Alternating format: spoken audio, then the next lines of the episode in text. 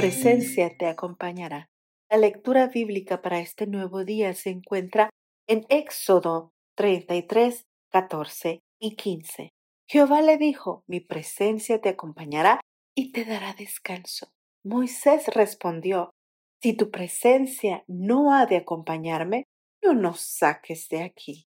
En sus meditaciones, Franz escribió, todos los fallos humanos son impaciencia, una prematura interrupción de lo metódico, una aparente clasificación de la cosa aparente.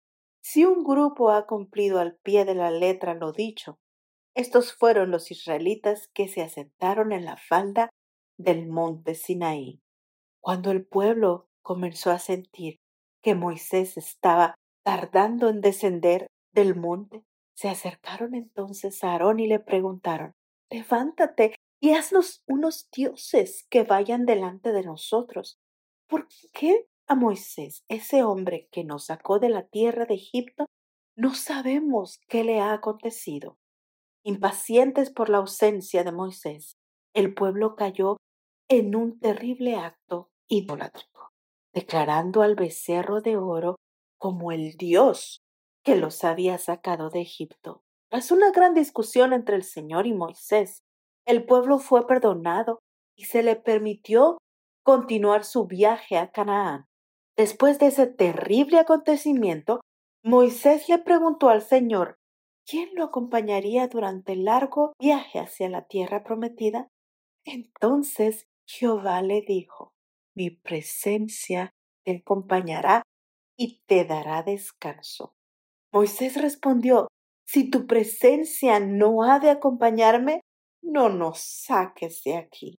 Lo que Dios le está diciendo es, yo mismo iré contigo. El pueblo quería que un becerro de oro los acompañara. Sin embargo, Dios pasa por alto la impaciencia del pueblo y decide no solo acompañarlos, sino ir delante de ellos como el Dios que, como dice literalmente Éxodo 34:7, carga el pecado de su pueblo. El Señor no va como un simple espectador, va como el compañero que hará que el viaje sea más liviano para su pueblo. Quizá como Israel, algunos de nosotros queremos un Dios visible, uno que se aparezca a lo que tenemos en las manos, un becerro de oro al que podamos atribuirle nuestros éxitos y fracasos. Sin embargo, lo que realmente necesitamos es creer que Dios nos ha dicho, mi presencia te acompañará. Esa presencia invisible a los ojos, silenciosa a los oídos, pero que se siente en el alma, esa presencia que llena nuestros espacios vacíos, que nos habla cuando todas las voces se callan, esa presencia que toma tu carga y aligera tu viaje.